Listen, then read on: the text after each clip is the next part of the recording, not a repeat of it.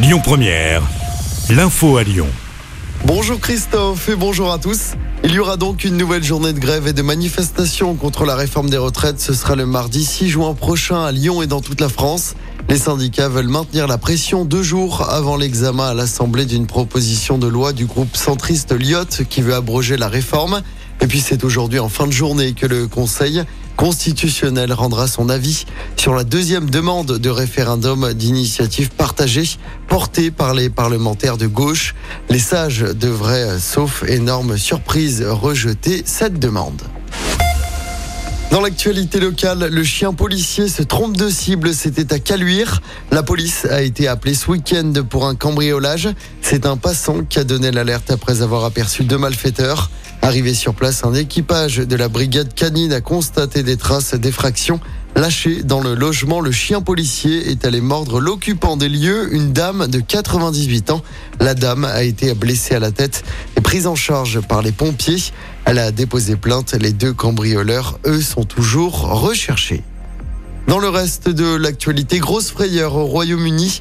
À trois jours du couronnement de Charles III, un homme a été interpellé par la police hier soir devant les grilles de Buckingham Palace après avoir lancé des objets dans l'enceinte du palais, probablement des cartouches de fusil de chasse.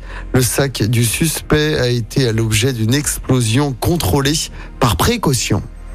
Et puis avis aux usagers du métro lyonnais, le métro B sera encore totalement à l'arrêt ce dimanche 7 et ce lundi 8 mai.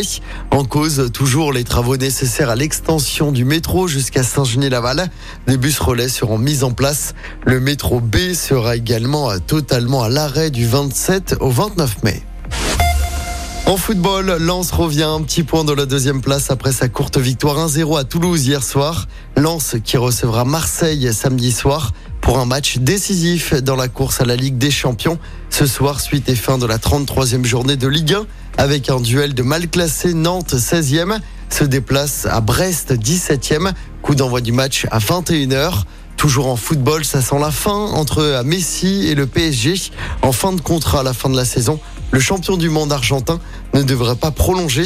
Après son escapade en Arabie Saoudite, Lionel Messi a été suspendu pour les deux prochaines semaines.